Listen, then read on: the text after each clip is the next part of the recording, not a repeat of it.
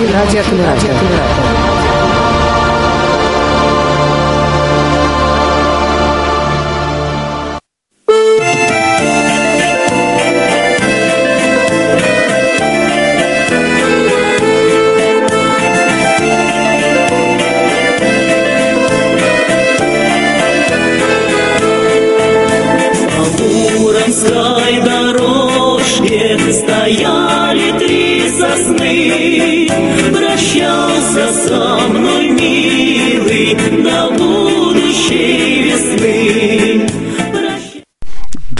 Доброго, доброго, доброго дня, вечера и традиционно доброго времени суток всем тем, кто слушает нас в записи.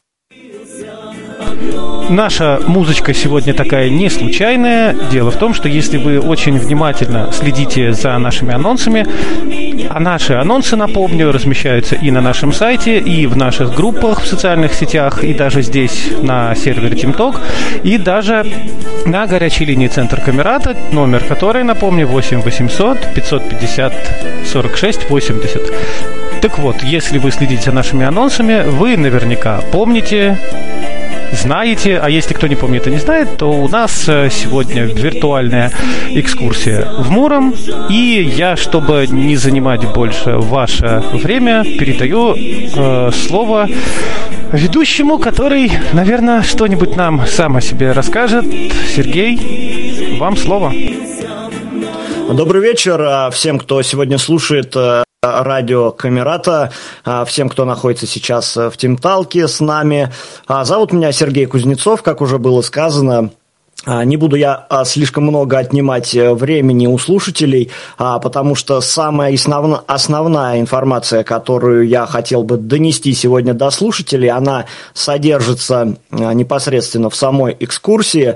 Могу сказать несколько слов только о себе. Родился я, естественно, в Муроме, и до сих пор я а, там же и проживаю. Ну, сейчас уже проживаю не в самом городе, а, а немножко перебрался, как бы это сказать, за околицу, то есть в, ближлежа... в близлежащее село, а, но тем не менее все равно бываю там периодически. И вот как э, постоянный житель города могу вам сказать только, что ни одна виртуальная экскурсия не не подарит нам тем, тех ощущений, которые мы сможем получить от реального посещения нашего города, от э, посещения его памятников архитектуры, различных музеев, э, различных достопримечательностей. И сразу хочу сказать, что э, в сегодняшней экскурсии ну, так как не хотелось сильно вас утомлять и растягивать экскурсию надолго, в сегодняшней экскурсии мы взяли только основной э, маршрут, по которому обычно работают наши экскурсоводы, но э, не все достопримечательности, естественно, вместились. И если будет интерес к данной экскурсии, к моему городу, то достаточно информации можно еще найти, достаточно объектов архитектуры можно еще осветить, и можно будет сделать вторую часть экскурсии, если возникнет такая необходимость. А, ну, а сегодня как бы хотелось бы представить вашему вниманию основной экскурсионный маршрут, основной, основные а, самые известные памятники архитектуры. Ну и в добрый путь, как говорится, в Муром. Я надеюсь, что... Надеюсь, сильно вас не утомим.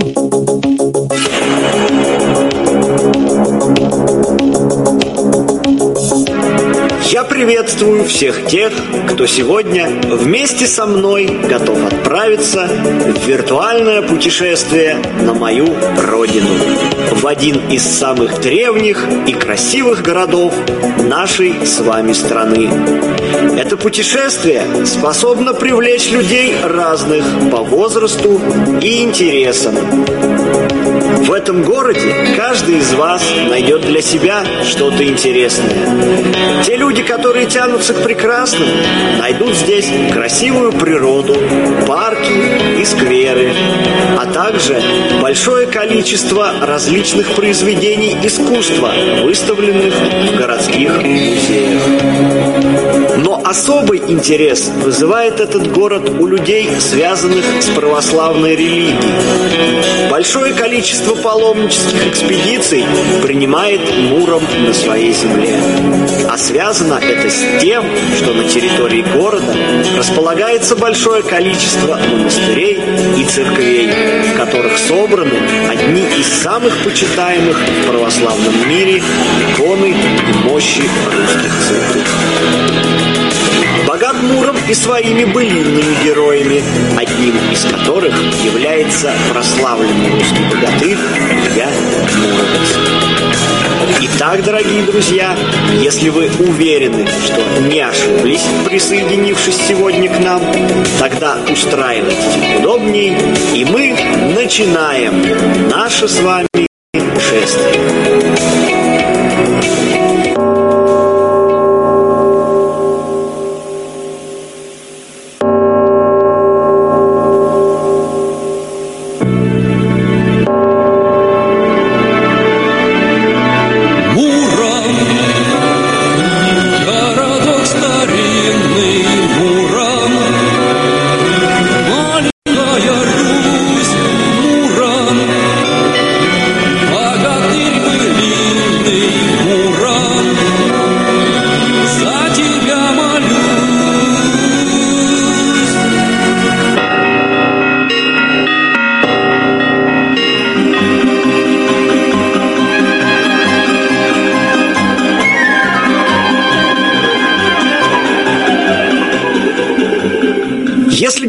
расположении города Муром современными координатами, то он находится во Владимирской области, на самой ее границе, располагаясь на левом берегу полноводной реки Ака.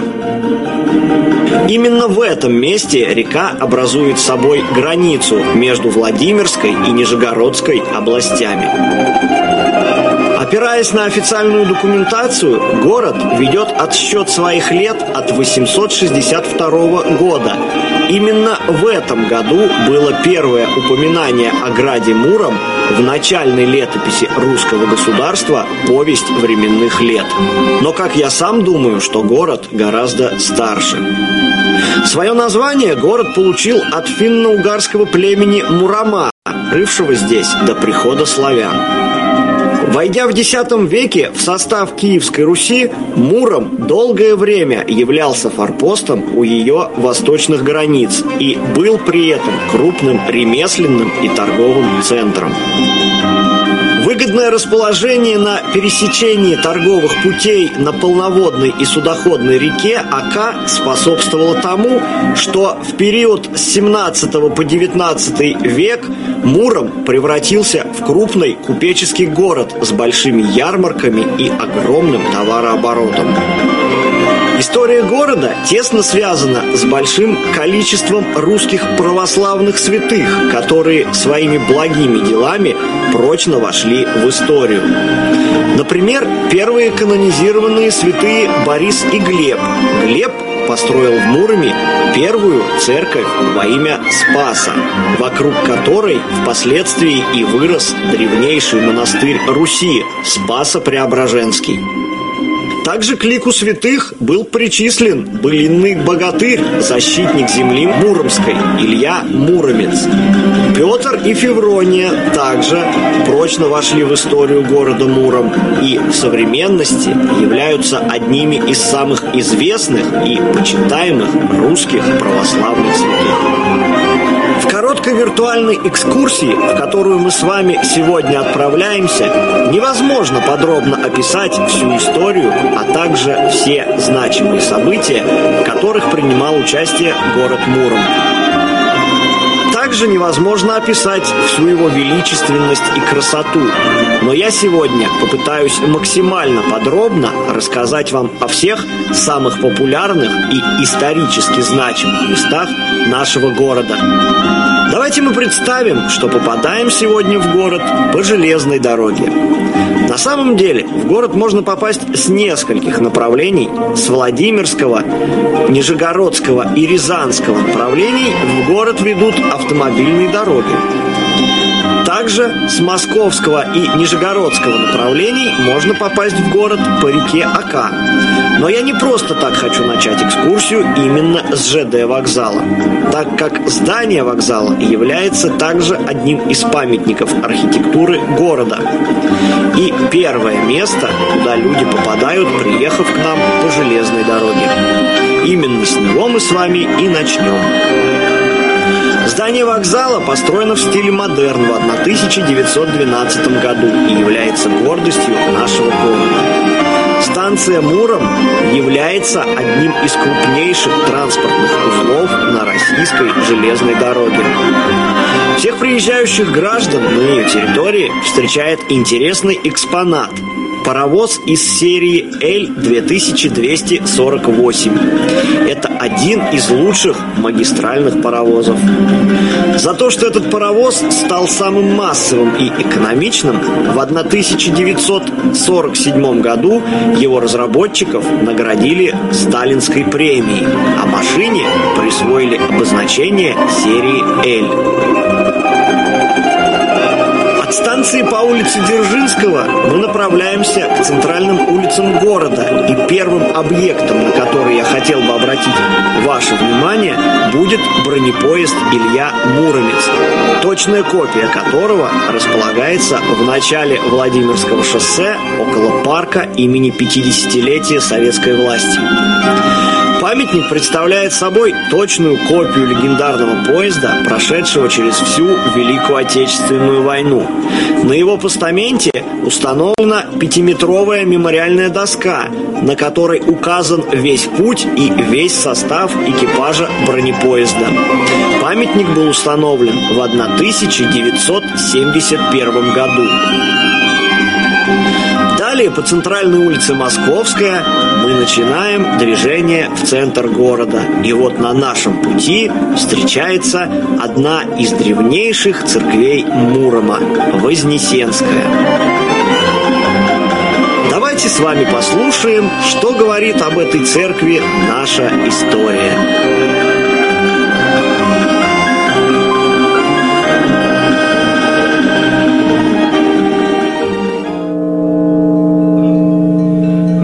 Вознесенская церковь была построена в 1729 году. Первоначально храм был деревянным. Он часто горел и затем восстанавливался. В 1922 году храм был закрыт и разорен. Были утеряны ценности храма. В 1929 году в здании храма была устроена школа первой ступени. Располагалось здание на Вознесенской площади. В наши дни здесь у стен церкви находится городской сквер, а площади напоминает только название храма.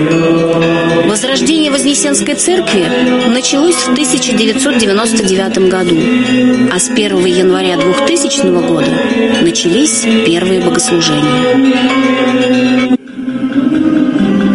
Далее, продолжая свой путь по этой же улице, мы с вами попадаем на центральную площадь города, где располагается наша администрация.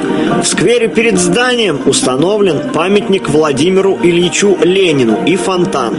Это место довольно популярно среди горожан, гуляющих по вечерам. Пройдя через эту площадь, мы приблизимся к следующему месту нашей экскурсии, на котором расположились сразу три значимых места. А попали мы с вами на площадь крестьянина, на которой можно увидеть сразу два известных в истории монастыря и сквер, в котором установлен памятник муромским святым Петру и Февронии.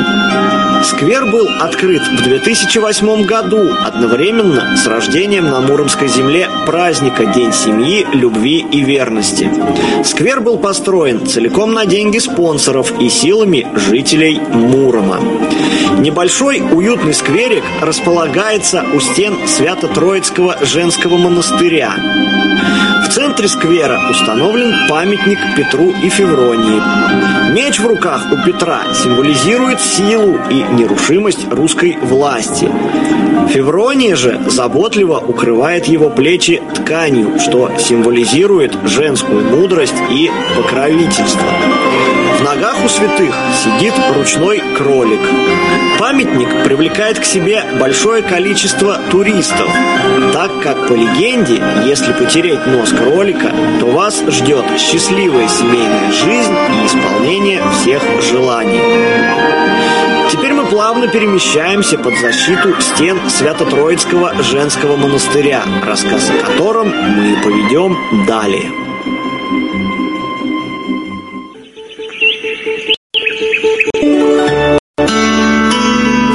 Свято-Троицкий женский монастырь второй четверти XVII века в 1643 году муромским купцом Всем Борисовичем Новым. По мнению некоторых краеведов, монастырь располагался на месте старого городища, где первоначально, в период с XI по XIII века, располагался деревянный кафедральный собор в честь святых Бориса и Глеба. Позднее там существовал деревянный Свято-Троицкий храм. В 1642 1603 годах стараниями Тарасия Цветного был воздвигнут Свято-Троицкий каменный собор, сохранившийся до наших дней. В 1643 году Тарасий Цветнов просил разрешения у епископа Рязанского и Муромского создать монастырь на территории собора, и такое разрешение он получил. Главным украшением обители являются кованые золотые кресты работы муромских кузнечных умельцев. В наши дни туристов привлекают мощи муромских святых Петра и Февронии, хранящиеся на территории монастыря. В 1923 году монастырь был закрыт. В советское послевоенное время обитель использовалась как склад, а в корпусах, где были кельи, устроили коммунальные квартиры. В 1975 году Переходим через узенькую улочку и попадаем на территорию Благовещенского мужского монастыря. По легенде, существует подземный ход между женским и мужским монастырями, но пока он не обнаружен. Монастырь основан в 1553 году Иваном Грозным, посетившим Муром в 1552 году во время похода на Казань. Тогда он дал обещание, что если возьмет Казань, то поставит в Муроме храм. И сдержал обещание. С 1555 года в Благовещенском соборе почивали мощи князя Константина. В 1616 году монастырь был разрушен и разграблен поляками. На протяжении 17 века обитель постепенно возрождалась из руин. Все тот же муромский купец Тарасий Борисович Цветнов в 1664 году вновь отстроил Благовещенский собор монастыря и установил на колокольне часы. В 1791 году на территории монастыря было основано Муромское духовное училище. В 1792 году обитель пережила пожар. Каменные строения и главные святыни монастыря уцелели, а училище было переведено в дом смотрителя.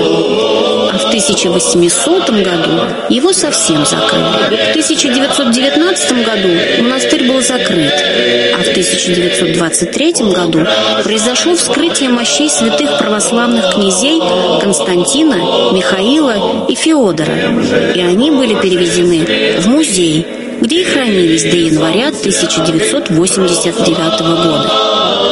В сентябре 1991 года определением Священного Синода в обители возобновилась монашеская жизнь, и деятельность монастыря была восстановлена. Дальнейший наш маршрут пролегает мимо историко-художественного музея. Здание музея – это тоже один из памятников архитектуры, так как музей расположен в доме великого русского изобретателя. Напомню, что этот человек является отцом нашего телевидения. К большому сожалению, многие свои важные изобретения он сделал, находясь за границей. Его тогда называли русским подарком Америки. В картинной галерее музея находятся картины и рисунки таких великих художников, как Саврасов, Шишкин, Коровин, Брюлов и Поленов. Ранее, до появления музея, в здании располагалась городская управа. Во дворе музея экспонируется корень дуба, пролежавший более 300 лет в воде. По легенде, именно такие корни Илья Муромец выворачивал из земли и бросал в воды Оки, дабы изменить русло реки, подмывающей плодородные поля. К сожалению, в современности немногим туристам удается увидеть музей изнутри и насладиться просмотром многочисленных экспонатов русской старины и картинами в галерее, так как музей закрыт на реконструкцию. Но если кому-то и удавалось посетить этот музей, у таких людей, безусловно, оставались только положительные эмоции. Далее мы с вами проследуем в наш Окский парк, который находится в двух шагах от музея. Этот парк – одно из самых красивых и часто посещаемых мест в городе. В современности парк реконструировали, и большинство его площадей занимают современные аттракционы и различные площадки для игр и развлечений. Раньше, во времена моего детства, в парке было очень много деревьев и кустарников, что делало его зеленой зоной, в которую хотелось возвращаться снова и снова. На входе была шикарная еловая аллея. И на Новый год, например, елку здесь наряжали настоящую, которая росла во главе этой аллеи. Аттракционов, конечно, было не столько, сколько сейчас, но, тем не менее, они были. И особо мне хочется выделить колесо обозрения, которое располагалось в самом начале смотровой площадки перед спуском к реке. Поднявшись на этом колесе вверх, можно было обозревать город с высоты птичьего полета. Также были видны и заокские дали. Кабинки у аттракциона крутились, и можно было рассмотреть всю красоту, которая вас окружала. Позже это колесо убрали, и современное колесо, которое поставили, уже не такое высокое и находится в начале парка. Рядом с площадкой старого колеса обозрения сейчас стоит памятник богатырю русскому Илье Муромцу. Скульптура Ильи стоит на высоком постаменте, и общая высота памятника более 20 метров. Своим взором Илья обозревает российские просторы, находящиеся по ту сторону реки, а поднятая вверх рука с мечом символизирует защиту от нежелательных гостей. Налюбовавшись просторами со смотровой площадки, мы с вами спускаемся на набережную реки. Набережная эта начинала строиться в начале 2000-х годов, и по сей день работы по ее улучшению продолжаются, поэтому набережная ежегодно меняет свои черты. Если описать ее в двух словах, то она представляет из себя большую бетонную возвышенность на берегу реки, которая украшена многочисленными клумбами с различными цветами. Красивые кованые перила окаймляют ее края и лестницы, а над перилами возвышаются такие же кованые светильники, выполненные в старинном стиле. После прогулки по набережной я хотел бы предложить вам продолжить нашу экскурсию, обозревая город с реки. Для этого мы с вами виртуально переместимся на теплоход, с которого нам откроется вид необычайно прекрасный.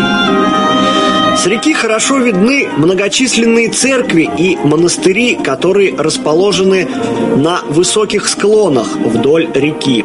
Давайте представим, что мы с вами смотрим на все эти достопримечательности слева направо.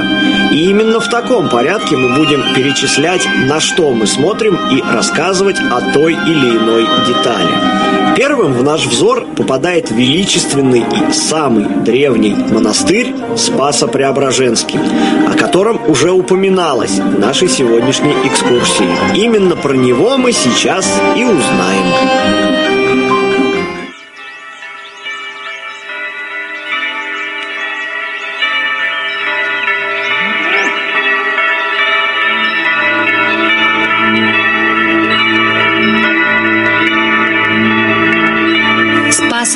Спасо-Преображенский монастырь – одна из древнейших обителей православной Руси. Старше нее только Киево-Печорская лавра. Чудесной красоты монастырь стоит на высоком берегу Оки. Словно большой православный ковчег плывет в синеве неба. Два храма, ризница, братский корпус, часовня. Божественная красота открывается с вершины монастырского холма.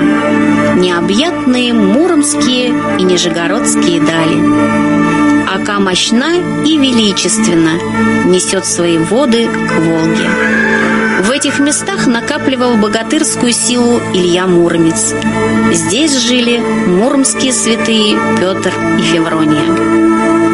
Многочисленные православные праздники народ стекается в храм помолиться. Ходят разные слухи о чудесных исцелениях и прозрениях. Да и само восстановление монастыря можно назвать чудом. Весь советский период на территории монастыря находилась воинская часть. В одном храме – спортзал, в другом – склад. На территории – плац, три казармы. Одна из них находилась в братском корпусе. В 1995 году, накануне 900-летия обители, русский академик, хранитель русской истории Дмитрий Сергеевич Лихачев обратился к патриарху всея Руси Алексею II с ходатайством о возрождении обители. Его слова были услышаны, и было принято решение о выселении воинской части. После ее выезда хаос и разорение святыни имели еще более вопиющий вид. Молодому монаху, а в дальнейшем игумену монастыря Кириллу Епифанову, было дано благословение на возрождение монастыря. По сути, нужно было строить все заново. Не было ни людей, ни денег. Был только он и еще один священник. Но главное, был Божий промысел. И чудо свершилось. Поначалу стараниями очень немногих людей. Но за 10 лет обитель возродилась и стала являть миру красоту божественную, необычайную. Древнейшая русская обитель, Муромский Спасский монастырь, был основан святым благоверным князем Страстотерпцем Глебом. Первый русский святой, сын крестителя Руси, великого князя Киевского Владимира, получив в удел Муром, святой князь, однако, не смог поселиться в самом городе среди язычников. Он основал княжеский двор выше по реке, на крутом поросшем деревьями берегу.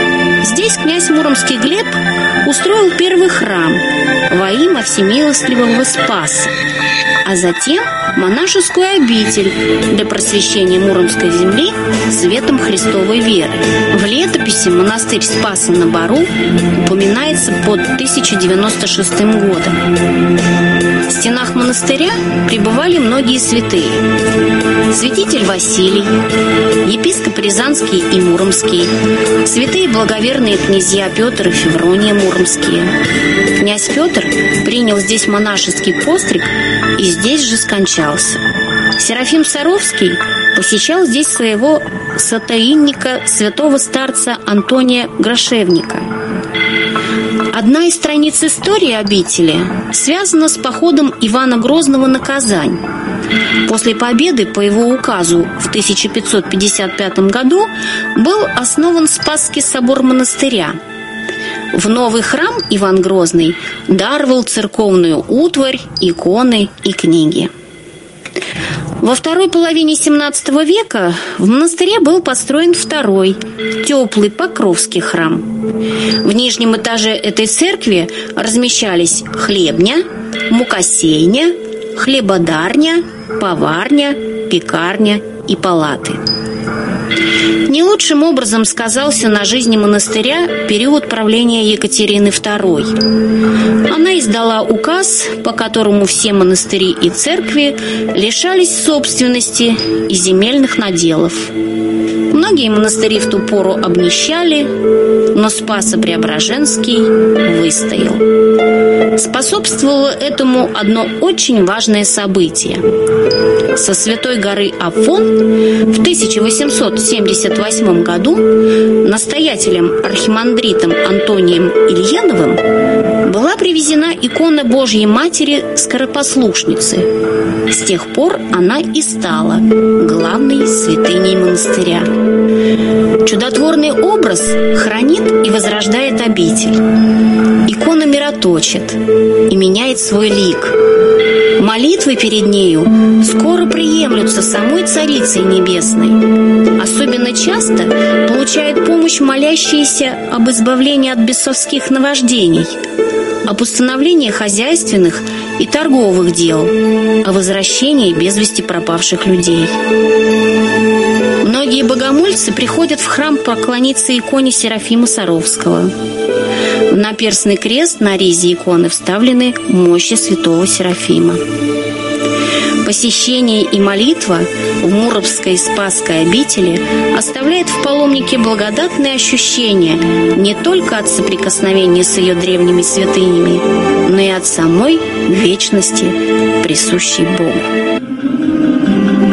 Далее наш взор мы перемещаем правее и видим возвышающуюся колокольню Смоленской церкви. А чуть ниже, на склоне, ближе к реке, стоит часовня Косьмы и Дамиана. Начало строительства церкви – 1804 год. Завершение строительства – 1838 год. Одна из множества российских церквей, освященных в честь иконы Божьей Матери Смоленская, находится и в Муроме, на улице Мечникова. Благодаря удачному расположению и высокой колокольне церковь главенствует над всеми соседними постройками. История Смоленского храма началась в 1804 году. Тогда пожар уничтожил деревянную церковь, и на ее месте воздвигли каменную. Муромский купец Михаил Иванович Елин предоставил достаточную сумму денег на возведение двух пределов. Главный предел осветили в честь иконы Божьей Матери Смоленская, а второй предел в честь великомученицы Екатерины. 1832 году к храму пристроили колокольню, а в 1838 году отапливаемую трапезную, в которой создали алтарь в честь иконы Божьей Матери всех скорбящих радости. В 1840 году в церкви появился 200-пудовый колокол, отлитый на средства муромских купцов Титова, Елена и Киселева качестве главной святыни храма был избран старинный напрестольный крест 1676 года, содержащий частицы святых мощей. В 1868 году, после обрушения шатра в соседней церкви Косьмы и Дамиана, уцелевшие иконы и церковную утварь перенесли в Смоленский храм. В связи с этим событием церковь получила второе название – Новокосмодемьянская. Начало строительства церкви датировано 1556 годом, а окончание – 1565. Вот уже пятый век на крутом берегу реки Ака стоит скромная приземистая церковь Козьмы и Дамиана, спрятанная в зарослях ивы. Ни один из храмов города не окутан таким количеством легенд, как этот. По преданию, церковь поставлена на том месте, где в 1552 году стоял шатер Ивана Грозного, из которого он наблюдал за переправой своего войска во время похода на Казань. Дул сильный ветер, и царь простудился, а по выздоровлению велел заложить церковь в честь братьев-врачевателей Косьмы и Дамиана.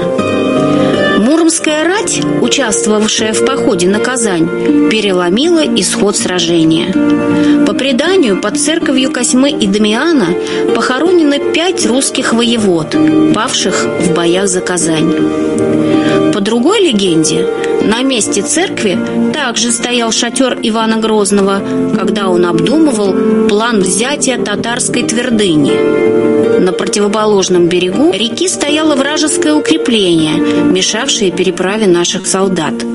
Неподалеку от шатра располагался кузнецкий посад. Два брата-кузнеца, Косьма и Дамиан, предложили царю свою помощь. Переодевшись в татарские одежды, они проникли на территорию вражеского лагеря и подожгли его укрепление. Воспользовавшись переполохом в войсках врага, наши солдаты переправились на ту сторону реки и разбили вражеское войско. Косьма и Дамиан трагически погибли, а в их честь поставили красавицу церковь.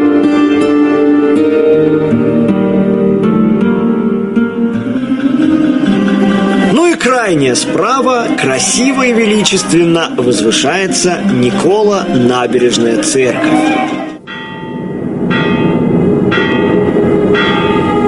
Никола Набережная церковь или церковь Николы Мокрого – православный муромский храм, который располагается на высоком склоне берега Оки. У подножья этой бьет Никольский родник, у которого по преданию не раз являлся сам чудотворец. Внизу родника часов, икону матери. Набережная церковь впервые упоминается в источниках во второй половине XVI века. В XVI веке храм имел два предела – мученика Феодора Стратилата и святых Косьмы и Дамиана. Рядом стояла деревянная церковь преподобных Засимы и Савлатия Соловецких. Упоминание о Никола набережной церкви есть и в песцовой книге города Мурома в 1636-1837 годах, где церкви названы строением государевым. В 1700 году началось строительство каменного Никольского храма. Его возводил московский священник Дмитрий Христофоров в память о своем отце, священнике Никольской церкви протеерея Христофоре. В 1707 году была получена благословенная грамота на строительство, а в 1714 году в новопостроенной церкви уже установлен иконостас. В 1915 году храм был освящен. В этом же году муромский художник-иконописец Александр Казанцев написал икону изображения 12 пророчец, якобы предсказавших рождение Христа. В 1803 году к храму была пристроена трапезная с пределом сошествия Святого Духа, а в 1847 году появился новый предел в честь священномученика Власия, покровителя животных. В 1940 году церковь была закрыта. С 1950 по 1960 год в церкви размещалась птицефабрика. В конце 1960 года передали городскому музею и планировали устроить там выставку деревянных экспозиций, которые на тот момент хранились там. В последующие годы церковь пустовала. В 1991 году Никола набережную церковь передали Владимира Суздальской епархии для восстановления в ней богослужений. 9 июля 1993 года в храм были перенесены мощи праведной Юлиании Лазаревской, ставшие главной святыней храма. С воды также прекрасно обозревается уже современная достопримечательность города. Это новый вантовый мост через Аку. Открыт мост в октябре 2009 года. За такое короткое время он уже успел стать самым красивым мостом России, победив в конкурсе. Этот мост еще называют поющим, так как в ветреную погоду ванты издают гудение и кажется, как будто он поет. Протяженность моста полтора километра. Этот мост позволил открыть путь к беспрепятственному попаданию всех верующих в Дивеевскую святыню. А если мы с вами глянем совсем левее по берегу реки, то нашему взору откроется село Карачарово. То самое село, в котором, по легенде, родился и вырос былинный богатырь Илья Муромец.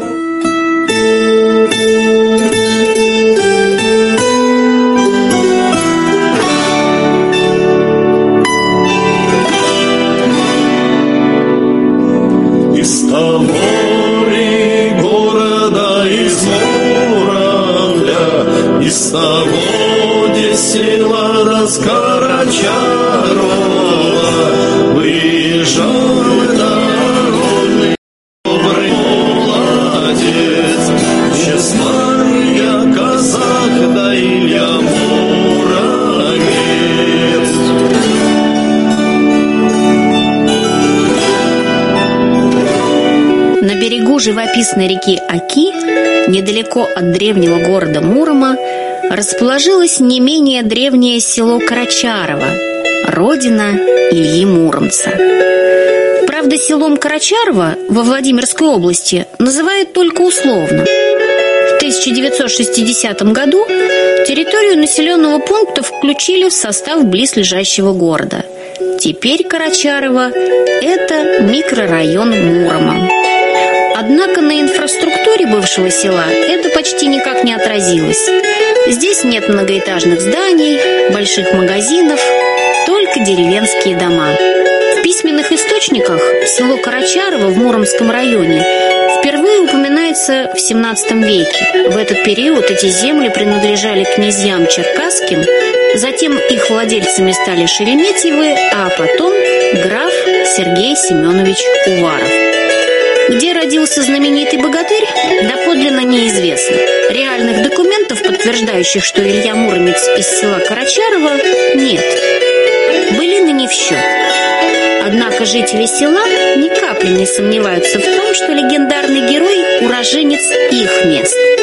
Они передают эти сказания из поколения в поколение. А еще ежегодно 1 января в Карачарово празднуют не только Новый год – но и день Ильи Муромца. В славном городе во Муроме, в Василево-Карачарове, стандартная вставка, встречающаяся в большинстве былин об Илье.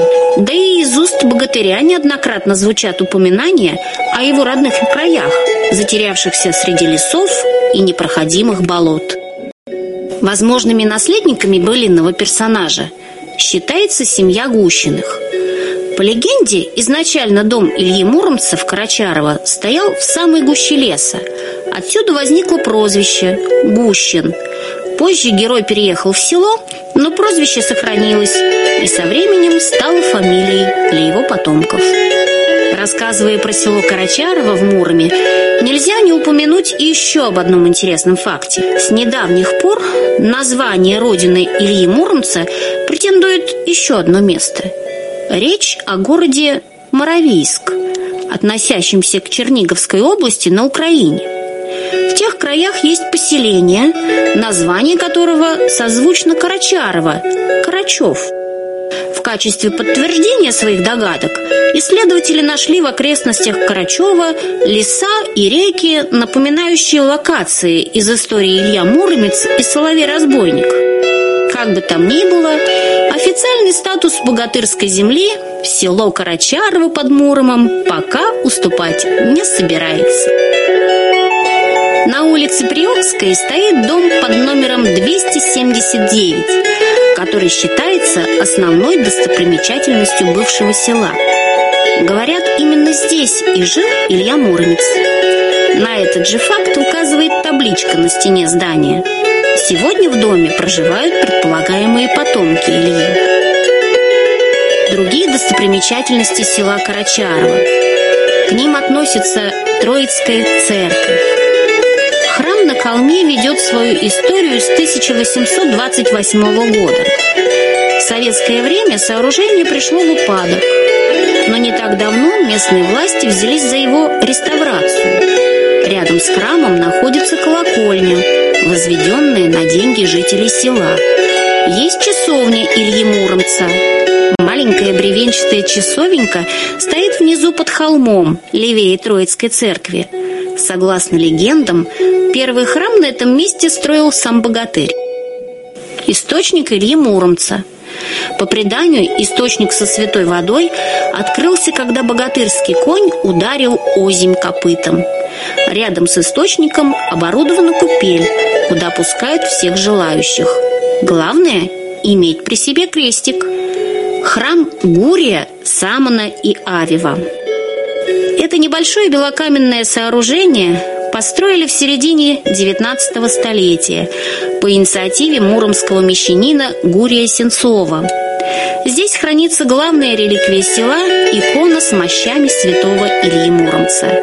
Потомки богатыря заказали ее на свои сбережения, а частичку мощей привезли из Киева-Печорской лавры.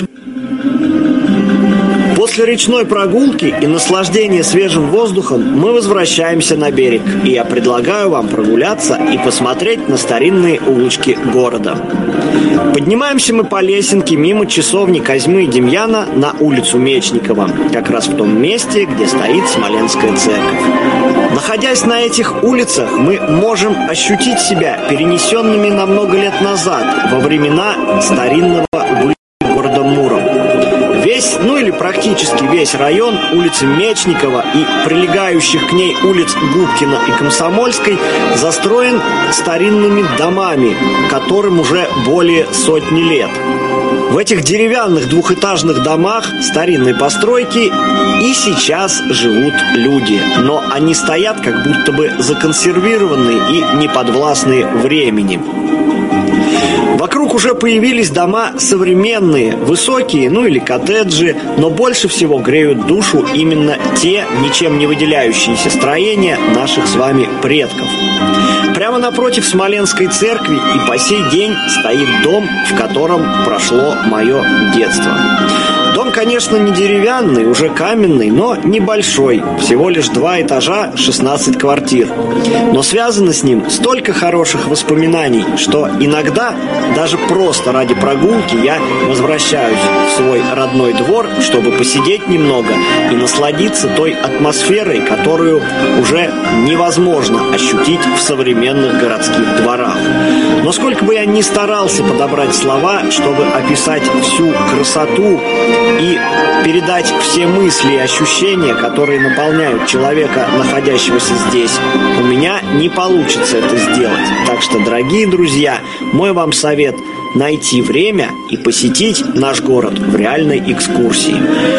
Неспешно прогуливаясь, мы с вами попадаем на центральную улицу города, улицу Ленина. Сейчас мы попробуем спросить хотя бы несколько человек, живущих в городе, что они думают о нем и куда бы они порекомендовали нам еще направить нашу экскурсию.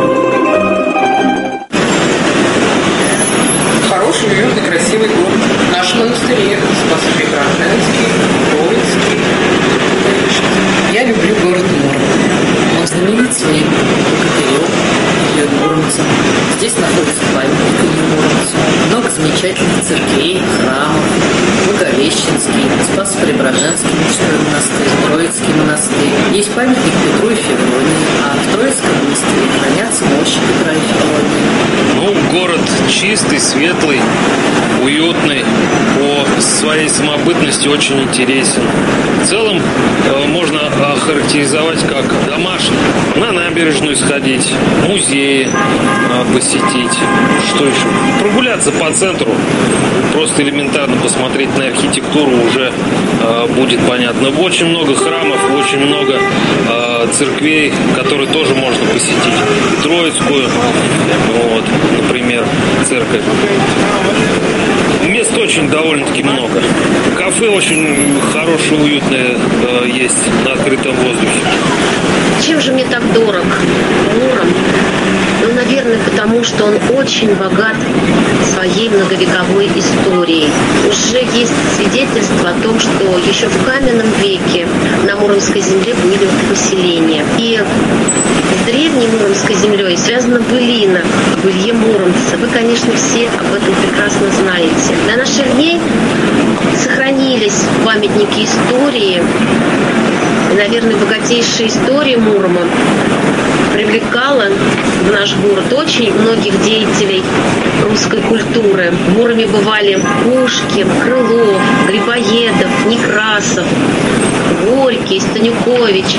На нашей земле родилась мать Александра Сергеевича Пушкина, Надежда Ганнибал. И еще в Муроме очень много парков, которые открылись после реконструкции. Это парк молодежный, парк имени Гагарина, Окский парк, парк 50-летия. Здесь можно очень хорошо отдохнуть, погулять, подышать чистым воздухом. Я бы хотела пригласить в наш город гостей, туристов, конечно же, на очень значительный, замечательный праздник, который празднуется в июле. Это День семьи, любви и верности. В этот день на набережной проходит большое такое мероприятие, праздничное, концертное мероприятие. Еще в нашем городе есть замечательный дворец культуры имени тысячелетия города Мурома. Здесь тоже очень часто проходят концерты наших знаменитых русских коллективов, таких как мужской ансамбль танцевальный коллектив «Россияночка», хор ветеранов, ансамбль вдохновения. Вы знаете, можно перечислять очень много, потому что в Муроме действительно очень много талантливых, достойных творческих коллективов. Поэтому можно найти, когда проходят эти концерты, и приехать в наш замечательный город.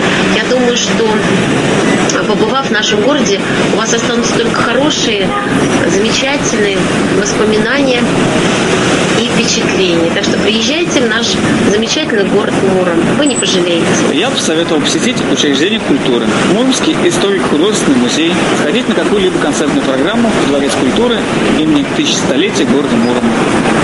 Отдохнуть и насладиться красотой природы Окского парка. Еще можно посетить Центральную городскую библиотеку. Очень добрый и уютный город, в котором можно отдохнуть, э, погулять по набережной, насладиться красотой, вдохнуть душевность этого города, ходить по церквям. Еще у нас есть хлебная горница. Мы в нее ходили с э, детьми, нам рассказали историю хлеба, а еще дети раскрасили пряник и забрали собой.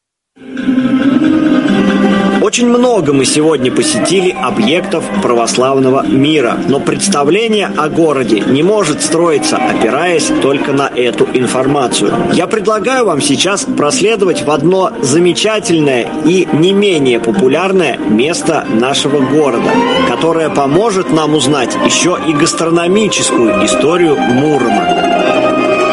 Отправимся мы с вами в музей «Хлебная горница», основанный на базе предприятия «Муромский пекарь». Место интересно не только своими историями о калачах, хлебе или пряниках, но еще и тем, что там есть возможность попробовать себя в приготовлении калача или своими руками украсить пряник. Но давайте обо всем по порядку. Музейная экспозиция «Хлебная горница» создана в 2010 году на базе предприятия «Муромский пекарь».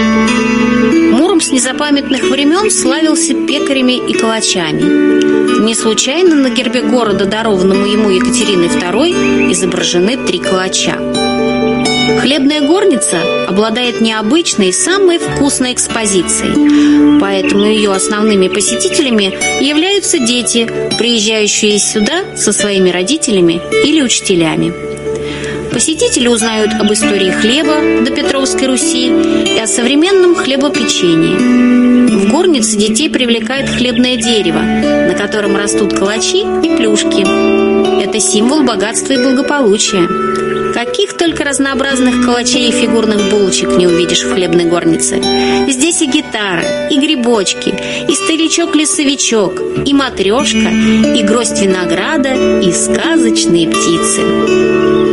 В 2007 году на предприятии «Муромский пекарь» возродилось производство муромского пряника, расписного пряника-игрушки. На Руси пряники дарили на праздники, приписывая им чудесные свойства. На пряничной витрине в хлебной горнице пряничные домики, звери, бабочки, птицы, целые пряничные картины. Все они разноцветные, красивые и очень вкусные, ведь в музее можно их попробовать. Музей «Хлебная горница» организует для детей интерактивные экскурсии. Экскурсия «История о хлебе» Здесь можно найти для себя ответы на вопросы о том, что древние люди называли хлебом. Как, где и когда появился хлеб, откуда пошли названия батон, булка, сайка, калач и прочие. Почему русским людям больше нравится ржаной хлеб? Экскурсия «История бородинского хлеба» Здесь можно узнать о вариантах происхождения этого названия хлеба, составе теста и способе его приготовления. Можно поучаствовать в мастер-классе по росписи пряника в виде солдата в честь воинов Муромского пехотного полка, участвовавшего в Бородинском сражении. Калачный ряд – в ходе этой экскурсии можно узнать об истории появления калача в Муроме и принять участие в приготовлении сдобного калача. Рождественские посиделки – это праздничная экскурсия, проводимая в преддверии Рождества Христова, а также на святки. Здесь можно узнать о русских традициях празднования этого праздника, увидеть вертепное представление по библейской истории рождения Иисуса Христа, а каждому гостю, который споет колядки у елки, украшенные рождественскими пряниками, подарок пряничная сказка. Эта экскурсия предполагает возможность самим посетителям музея расписать пряник цветной глазурью. Во время экскурсии гостей музея знакомятся с сказочной историей рождения русских пряников, процессом изготовления и разными видами этого истинно русского угощения процесс росписи пряников доставляет всем огромное удовольствие. В итоге получается уникальный пряник авторской работы. Всегда считалось большим счастьем получить такой расписанный затейливым узором пряник в подарок. Масленица. Экскурсия проводится на Масленичной неделе. Во время нее можно узнать о старинных традициях, обрядах этого веселого зимнего праздника и принять участие в зимних играх. Посетители в ходе праздника знакомят с обычаями празднования каждого дня этой недели и угощают блинами. Красная горка. Гости знакомятся с обрядами, связанными с празднованием Пасхи. Посетителям предложат поиграть в игры с пасхальными яйцами. Здесь также можно узнать о технике росписи яиц и своими руками приготовить расписной муромский пряник в виде яйца. На этой экскурсии гостей угощают пасхальными куличами. Каждая экскурсия традиционно заканчивается чаепитием с дегустацией пирожных, калачей и пряников. По желанию гости могут заказать любые кондитерские изделия и торт для чаепития. Кстати, хлебная горница является одним из организаторов традиционного муромского праздника День калача. А 4 августа 2012 года в Муроме был установлен памятник Муромскому калачу. После такой вкусной экскурсии и не менее вкусного чаепития у нас с вами есть силы для возвращения домой. Вот вроде и все, о чем мы сегодня хотели вам рассказать. Надеюсь, что не забыли ничего важного и нужного. Но еще раз повторюсь, что ни одна виртуальная экскурсия не позволит вам ощутить всей красоты и духовного спокойствия, которое дарит город Муром своим жителям и гостям. Надеюсь, что мы смогли заинтересовать вас и в скором времени увидим среди многочисленных туристов, посещающих наш город. Благодарим вас за внимание. Надеюсь на скорую встречу. Всем до свидания.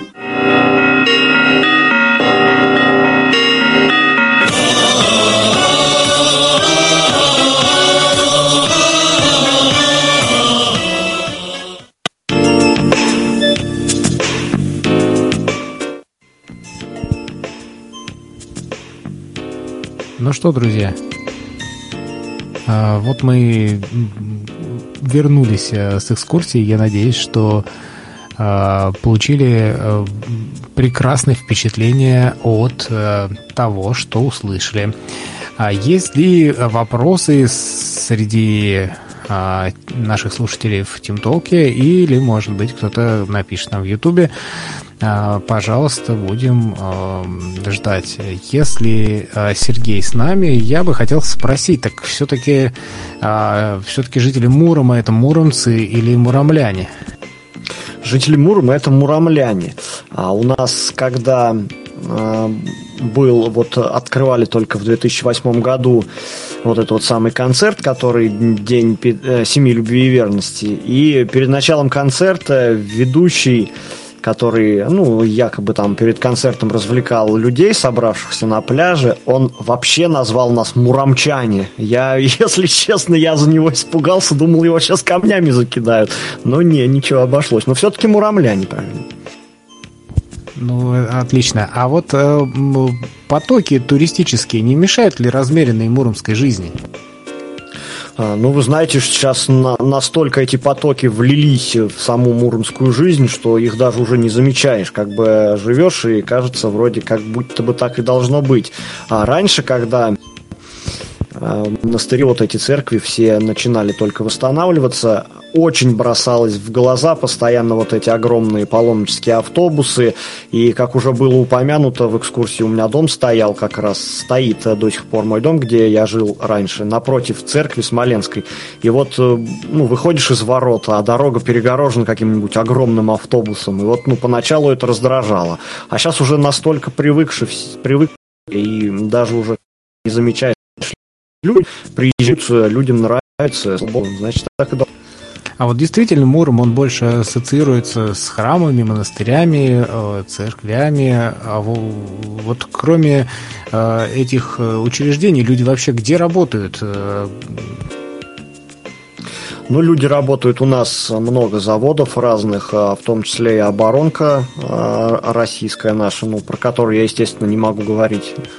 Вот, радиозаводы и различные пищевые предприятия, хлебные, вот, ну и вообще много есть где работать. У нас в последнее время Муром превратился в такой как бы торговый центр. Вот как в экскурсии было сказано, что он а, там 17-19 века был торговым центром крупным. Ну и сейчас он, я вам скажу, не уступает эти позиции, потому что в городе очень много торговых центров, магазинов вот различных. Вот. А у ну, меня возникает есть... даже, даже возникает такое ощущение в последнее время, что у нас в городе не живут, а только торгуют, потому что ну, реально несоизмеримо много с размером города торговых точек, прям чересчур. Как, ну, это, за... это мое мнение, опять же, лично. За фасадом христианской такой э, культуры, достаточно выпуклой, да, э, скрывается достаточно такой обычный, ну, в смысле, э, насыщенный городская жизнь. Вот, я сказал, да. Ну, жизнь э, как в обычном городе, да, но вот основным направлением сейчас, которое у нас развивается, это вот а, экскурсионные, вот именно направленные на православные памятники архитектуры. Но опять же скажу, что в экскурсии не было упомянуто много музеев, много различных старинных зданий, которые тоже можно даже ну, внутри посетить можно, но там в основном сейчас какие-либо организации, так что там ну, особо подробно походить, изучить, может, даже и не получится. Но вот обозревать снаружи много можно всего интересного площадей много разных памятников, не только, ой, не, да, памятников и парков а много, не только вот Окский, про который было сказано, а и также парк Гагарина вот у нас отреставрировался недавно, парк Молодежный тоже отреставрировался, парк 50-летия советской власти, около которого вот поезд Ильи Муромца стоит. Вот, ну, то есть э, работы в городе ведутся, то есть город оживляется, он становится современнее, становится краше, поэтому есть на что посмотреть, и, естественно, в одну экскурсию оно все не вместилось. То есть, если бы я все взял в одну экскурсию, то есть, ну, в час мы бы не уложились точно. Тут часа Это на два понятно. было бы 100%. А вот э, было сказано, что можно посмотреть с реки, а как вообще с речным транспортом, э, какие возможности покататься по реке? Ну, летом, если я не ошибаюсь, сейчас э, есть у нас прогулочный катер. А раньше, когда я жил вот э, на старом месте, мне было с этим проще это узнать, потому что у меня окошки выходили как раз на реку, и мне было видно.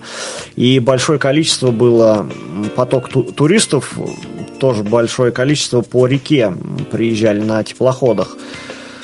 Но сейчас, а, последнее время, почему-то ну, судоходность по реке очень минимальна даже и ну, обращаешь внимание, грузового транспорта стало меньше проходить. Если раньше эти баржи туда-сюда мотались, там штук по 10 в день со всяким гравием, песком и так далее, то сейчас как-то река у нас немножко отмирает. И это очень печально, потому что действительно живописных мест, которые именно с реки только можно обозреть, и они особенно выгодно с реки смотрятся, их очень много. Но почему-то у нас вот э, это направление решили почему-то забросить.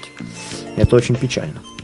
А вот я знаю, что Муром, он граничит и с Нижегородской области. Там, по-моему, где-то в Икс у нас рядом, да? Или в Навашино, что там? Э, Навашино. Навашино, Навашино, Навашино от Мурома, если брать по старой дороге, это когда у нас наплавной мост в городе стоял, то это было 9 километров. А сейчас в связи вот с этим новым мостом до Навашина там аж ну, порядка 20 километров, там приходится объезжать. Да, в Иксы, вот ездил я к другу в Иксу, там буквально, ну, 40 минут на машине, если не торопясь.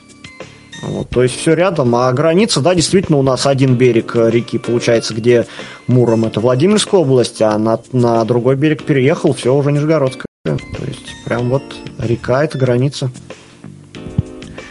Ну что ж, я напоминаю, что а, те, кто готов задать вопросы, пожалуйста, встревайте и, и задавайте, конечно же. А, вопрос у меня такой обычный э, в плане, что привезти из Мурома с собой а, после вот а, экскурсий?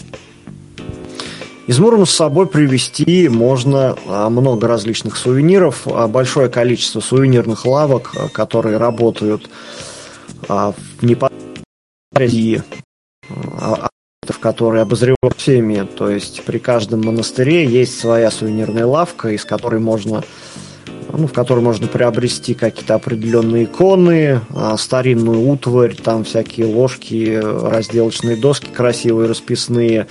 А, очень большой популярностью пользуются муромские калачи, про которые упоминалось в экскурсии.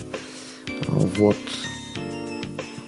Ну, в общем, много интересного. Всякие колечки, всякие иконки, крестики, в общем, много чего в сувенирных лавках можно посмотреть. Ну а так, эм, вообще, если походить по магазинам, прогуляться, всякие интересные охотничьи магазины есть. Ну, это, я думаю, везде есть. Всякие можно много чего интересного найти для себя. А скажите, пожалуйста, может быть, это было в начале экскурсии, но я, боюсь, пропустил. А сколько примерно в Муроме сейчас населения? Вы знаете, про население в экскурсии не было, и я давно не уточнял эти данные, потому что они ежегодно обновляются, потому что город растет, и я даже сейчас затрудняюсь ответить на этот вопрос. Просто потому что ну, а мы попросим наших э, людей, которые в комментариях, напишите, пожалуйста, посмотрите, в интернете наверняка что-нибудь про это есть, в Википедии, скажем. Вы знаете, если честно, я могу сказать, когда составлял экскурсию, у меня даже ну, из головы вылетело, что про это можно как-то упомянуть ну, что кто-то может об этом спросить. Поэтому я Но людей немного не... же, в любом случае это город же небольшой, да, и тем более здесь э, нужно иметь в виду, что это все-таки туристический город, и там понятие о населении очень такое размытое. Вот. Вопрос еще про а, то, как а, живется а, жителям с ограниченным зрением. А, что там у вас с доступной средой и вообще, ну, как, бы, как с этим Вот, э, вы знаете, если я сейчас э, начну рассказывать на эту тему честно и открыто выражая свое мнение, то я думаю, это, во-первых, затянется надолго, и потом просто после этого меня больше не пустят на радио. Но если э, сказать в нескольких словах, то с доступностью не важно. То есть даже, например, если вот сравнивать с Нижним Новгородом, да, в котором я учился, я сам учился в школе имени Островского, вот, так же, как и некоторые присутствующие здесь у вас на радио, Если сравнивать с Нижним, даже, допустим, те же самые пешеходные дорожки, тротуарные в Нижнем ну, там есть такие места, где там э, пандусы, то есть можно зайти человеку, чтобы не споткнуться, не упасть, там как-то все это оборудовано. А у нас в Муроме даже об этом люди не задумываются. То есть все прекрасно знают, что есть люди незрячие, есть люди и колясочники у нас, общество инвалидов довольно-таки известное в Муроме. Но все равно, тем не менее, про это при оформлении городских улиц, про это, к сожалению, никто не задумывается. У нас а, светофоры-то звуковые звуковые стали появляться совсем недавно, то есть буквально несколько лет. А раньше этого вообще ничего не было. И то есть, идя по городу, если э, человек без тросточки, то есть можно легко споткнуться или удариться об какой-нибудь э, низенький заборчик, который почему-то стоит э, там, где, в принципе, его можно и не ставить. Вот, как бы с доступностью. Ну и люди в магазинах, вот, допустим, работающие, которые продавцы, персонал, они пугаются даже в некотором смысле нас, незрячих, когда я, например, прихожу, вот а, бывает, приходишь с дочерью без жены, и возникает вопрос, допустим, оплаты с карты, и просишь о помощи, и люди просто банально не знают, что с тобой делать, и как тебе помогать вообще в этой ситуации. Вот, то есть, как бы с доступностью в этом смысле у нас не очень хорошо. Ну вот э, Википедия говорит, что на 1 января 2019 года численность составляет 108 тысяч человек. Очень странно, а... я сейчас только что посмотрел, 106 984. Может быть, уже из-за коронавируса обновили. Да-да-да. Да, хорошая злая такая шутка. Да. А, а как с организациями? Вот сказали, да, что организации инвалидов и вообще с жизнью а, вот этой социокультурные какие-то мероприятия, какие-то организации, может быть, что-то проводят, э, работают. Э, к кому обратиться, если вдруг кто-то из нас переедет в Муром? А, ну, по поводу организации могу сказать, что самая такая активная у нас организация это э, Общество инвалидов-колясочников «Феникс», потому что они сотрудничают у нас, ну, они являются подшефной организацией Свято-Троицкого женского монастыря. Поэтому у них там, ну, у них опять вся тематика направлена вот именно на православие. То есть они ездят там по каким-то различным мероприятиям, тоже экскурсии, паломнические различные, у них даже спецтранспорты есть. То есть они у нас одни из самых таких развитых. Вот. А то, что касается именно нашего вот ВОЗ, ну, там как-то у нас все скучно. А, раньше у нас была председатель она активно довольно-таки занималась. То есть и по воскресеньям мы собирались, были какие-то мероприятия, проходили, хотя бы даже внутри организации. Вот. А сейчас очень редко собираться вообще не собираемся. И э, по поводу мероприятий пробовал я даже организовывать лично как частное лицо.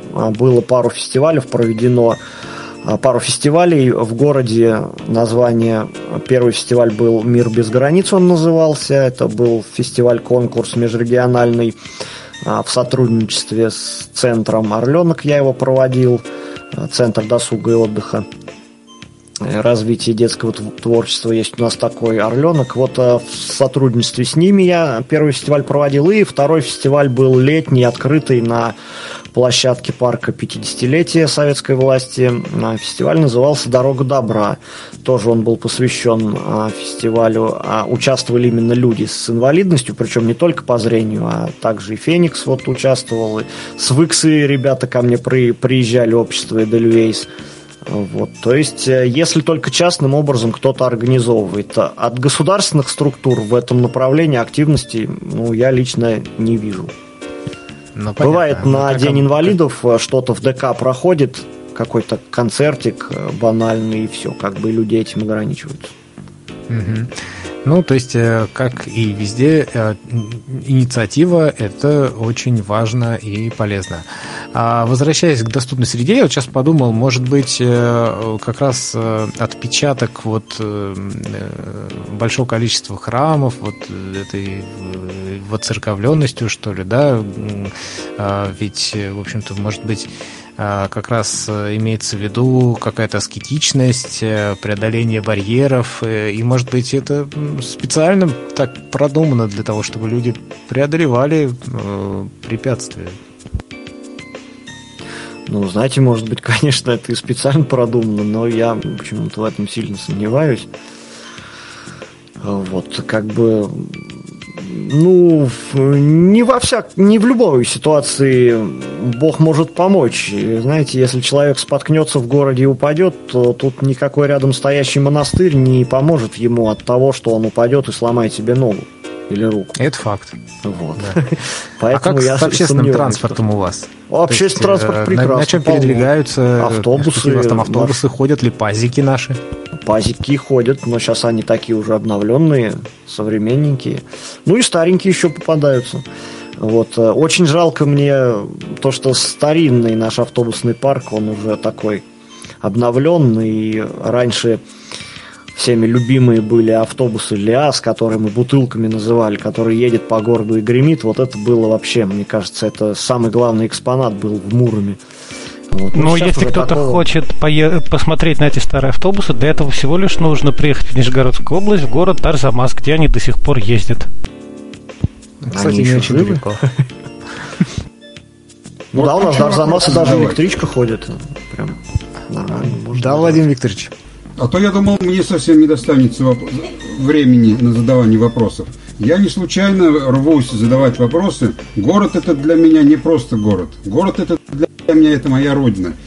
Там э, в городе Муроме, по крайней мере, я сейчас насчитал 7 адресов, в которых я непосредственно жил. Ну, правда, все это было совершенно в другую эпоху. Тогда ни про какие монастыри, ни про какие там э, православные святыни никто ничего не знал. Зато все знали заводы 6, 49, 5, Вербовский и так далее. Холодильники АК выпускали. Э, тепловозы на заводе Миндзержинского выпускали. Вот тогда все было так. Ну, я очень рад, что сейчас завод, в смысле город переродился, да. Вот, рад Сергею. Вот первый, кстати, все звучали, звучание, знаете, как приятно, когда радует уши и душу, когда знакомые слова. Улица Мечникова, улица Губкина, улица Комсомольская. На Комсомольской все время когда-то была баня, куда мы с отцом, когда еще маленький был, ходили по воскресеньям утром. Здорово. Там еще и пивнушка была, если, по-моему, по Льва Толстого, что ли. Их сейчас на каждом углу Ну, сейчас может быть. Да. Так вот, э, ну, и вот хотелось просто узнать, а какое, как называется село, в которое вы сейчас перебрались из города?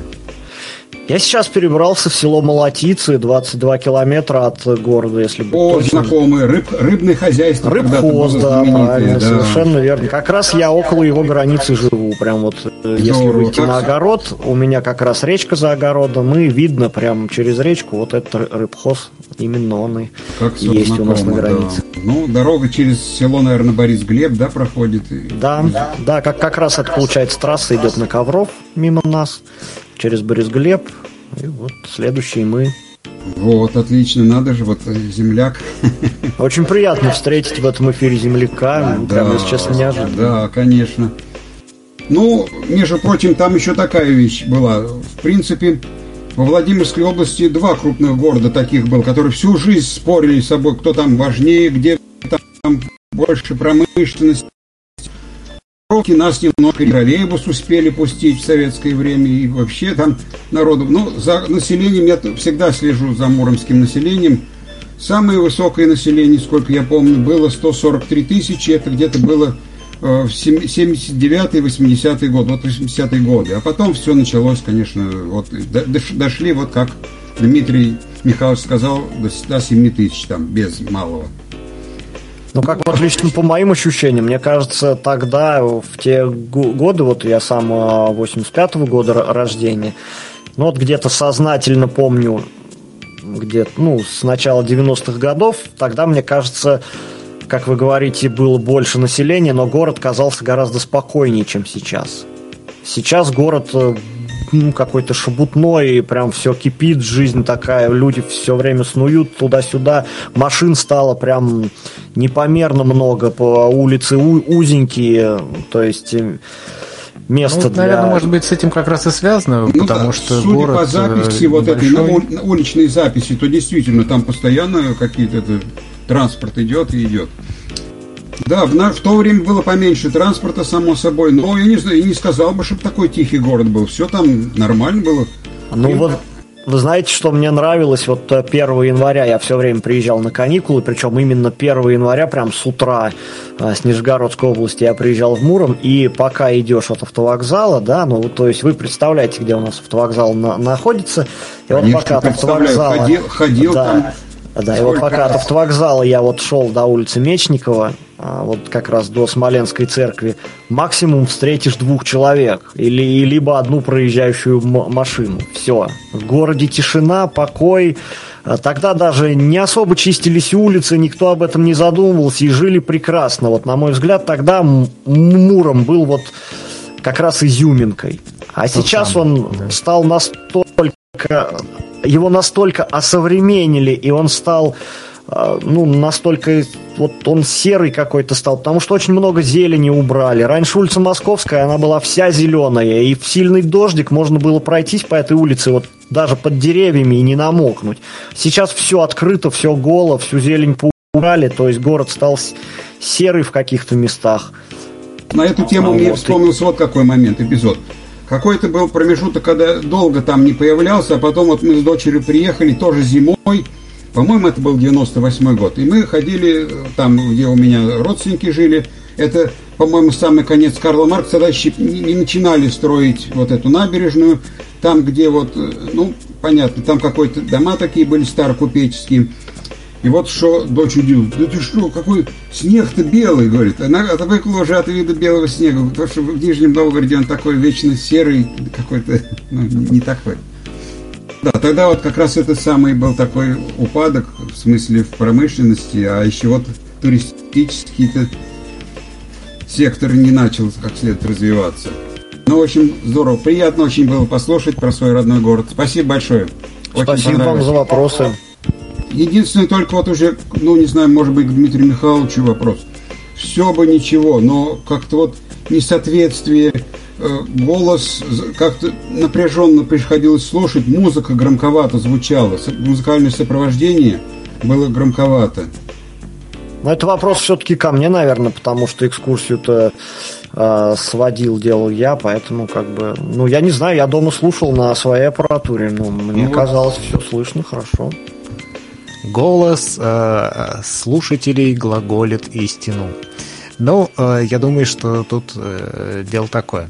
А вопрос у меня, э, может быть, если э, еще не поступит, да, там, ну, ну, мы уже сейчас будем немножечко завершаться, закругляться, да, а, вот все-таки и Нижегородская область, и э, Владимир, в общем-то, не так рядом.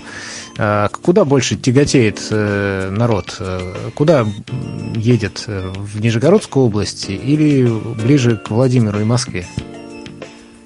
Ну, если по, в плане поработать, то ближе к Москве все-таки. А если в плане отдохнуть, то, наверное, больше тянутся на сторону Нижегородской области, потому что много всяких озер в окрестностях на которых очень приятно отдохнуть.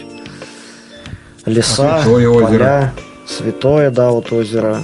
А карьеры еще там навашинские очень популярны стали в наше время. Вот. То ну, есть... Ну, то есть летом есть куда выйти с палаткой или да, на базу отдыха да, съездить? Да, базу отдыха сейчас, кстати, новые тоже хорошо открылись на Святом озере. Вот э, прошлое лето мы с супругой ездили отдыхать. Прям очень мне понравилось. Но это опять же вот на Нижегородской стороне находится. Еще можно пару ну, слов? Угу. Дело в том, что я ну, начал, собственно, самостоятельную жизнь как раз в Муроме. И там учился впервые сам самостоятельно ходить, ориентироваться. Я без остатка зрения с самого детства.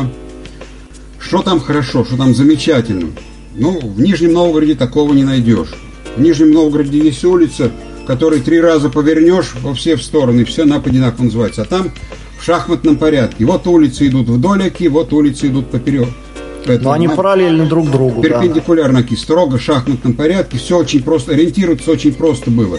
И вот зря Сергей все-таки говорит, я не знаю, я вот недавно приезжал, мне показалось, что, по крайней мере, ну, город все-таки поменьше Нижнего Новгорода, но что-то звуковых светофоров там больше, чем у нас. По крайней мере, вот в том местности, где я вот сейчас живу, ну, ну так они же только недавно появились. Не избалованы. Только-только А здесь, а здесь что, давно, что ли? Здесь его потом там ну, запнуться или прочие, мне кажется, в Нижнем Новгороде запнуться за какие-то заборчики гораздо ну, да. больше возможностей. Там где, там, где жизнь динамичнее, там э, более непредсказуемая окружающая среда, и там, где еще вчера было ровно и гладко, завтра может быть уже не Эх, Ну, я не знаю, даже если вот рассматривать какие-то торговые центры, допустим, стоят, и идешь по ровному тротуару, вроде ничего не предвещает, и вдруг откуда ни возьмись появляется ступенька, и начинается какая-то плитка или что-то, ну, можно же было сделать тротуар, допустим, ровным, и избежать этих лишних лишних ступенек.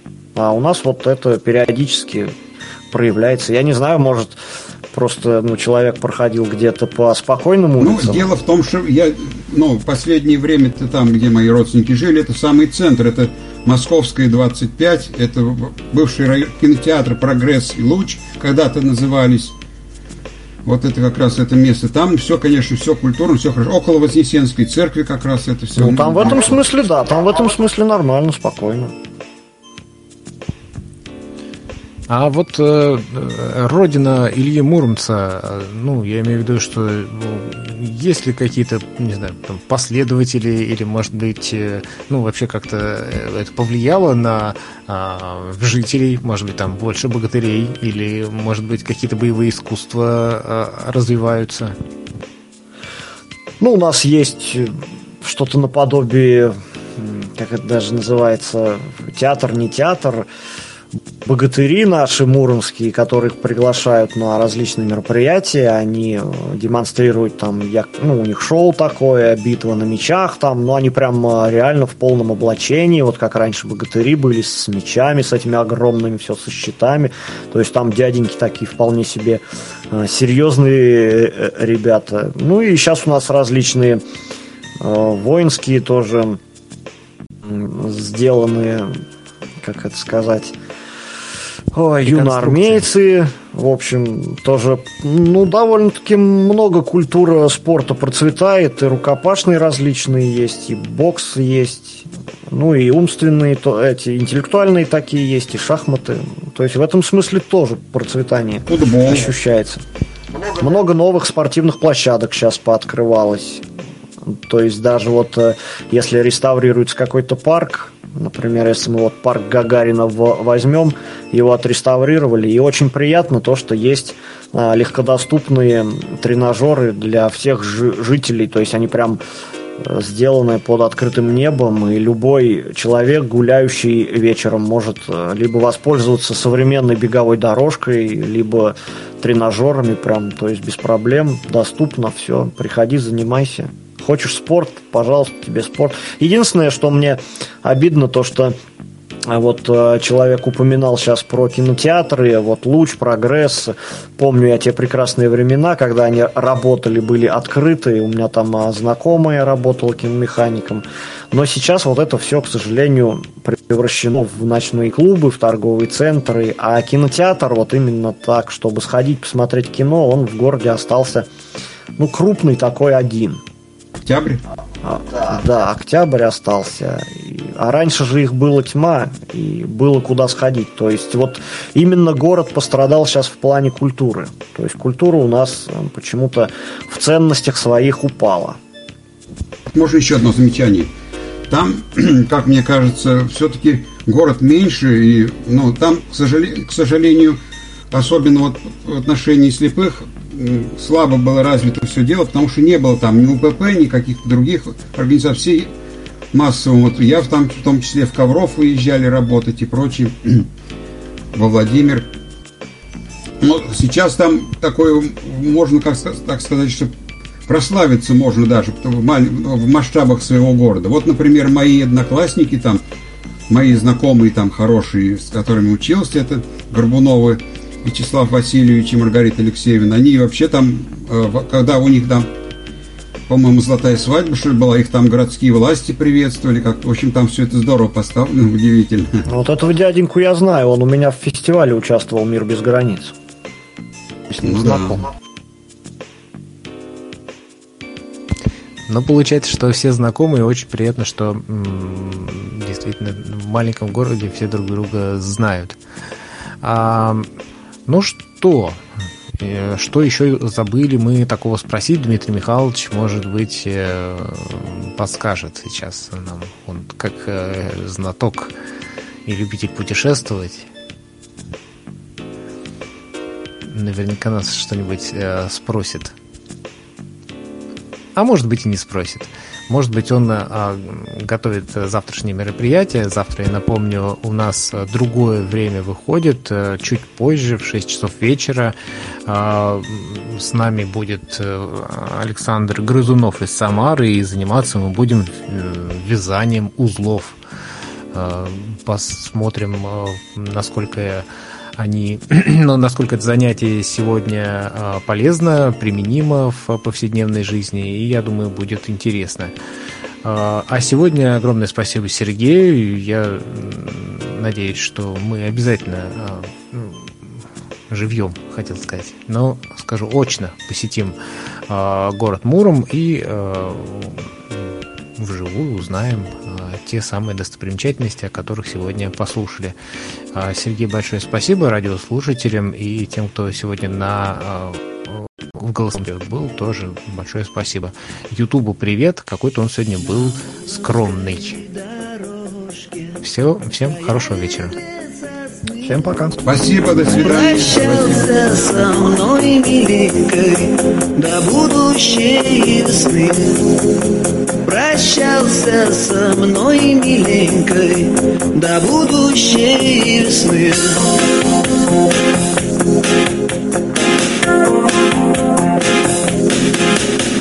Клялся и божился с одною мною жить на дальней, на сторонке Одну меня любить На дальней, на сторонке Одну меня любить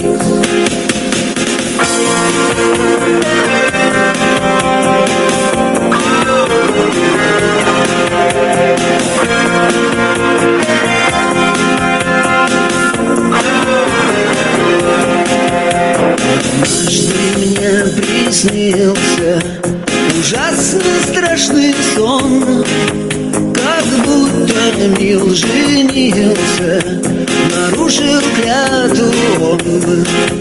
Как будто мил женился, нарушил клятву он. А я над сном смеялась при ярком свете дня. Неужто это правда, что мил забыл меня? Неужто это правда, что мил забыл меня?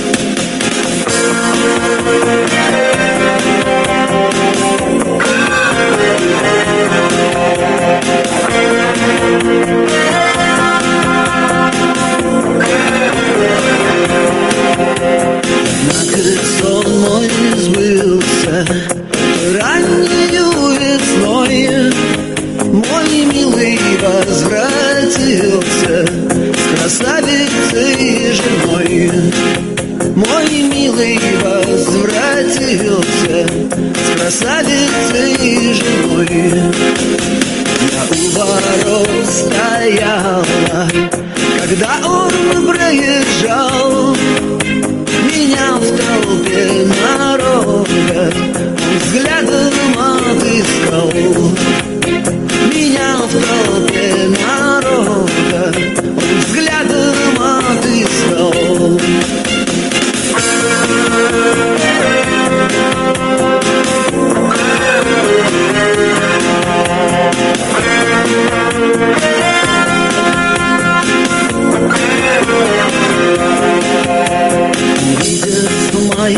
слезы, глаза он опустил, он понял, что навечно молодую жизнь сгубил. Он понял, что навечно молодую жизнь